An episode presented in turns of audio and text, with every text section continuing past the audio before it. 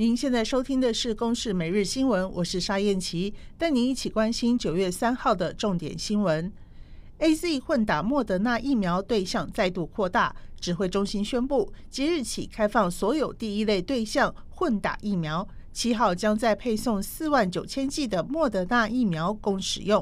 目前我们针对满九月十七号之前的大概有十点二万，那也。将在九月七号运大概四万九千剂给所有的各地的这个相关的这个卫生局的还有医院，请他们帮这个呃第一类所有的这个已经完成第一剂满十周的医护人员来施打。此外，昨天早上抵台的九十三点三万剂 BNT 疫苗，食药署也抽取了五百八十八剂样品进行疫苗异物检查，最快可以在九月十六号核发封监证明书，交由机关署进行后续疫苗接种作业。台湾羽球好手方振宇在东京帕运男单小组赛第二战对上世界排名第二的马来西亚好手谢丽好。结果方振宇没有能守住第二局的领先，最后遭到直落二吞败。下一场比赛必须拿下胜利才能晋级四强。方振宇说：“原本设定第一局站在比较好打那块场地，是想要抢下第一局的这样。其实他就顺利风比较大一点，所以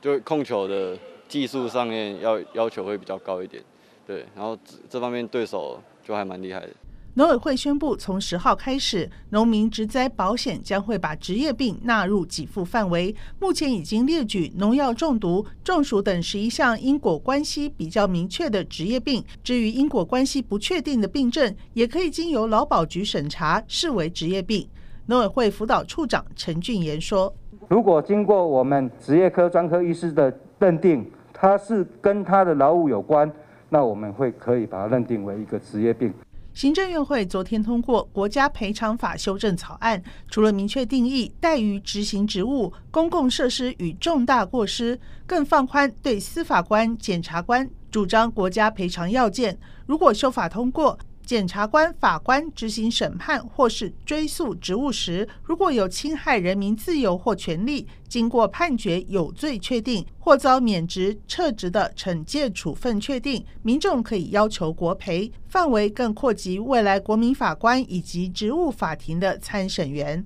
以上由公视新闻制作，谢谢您的收听。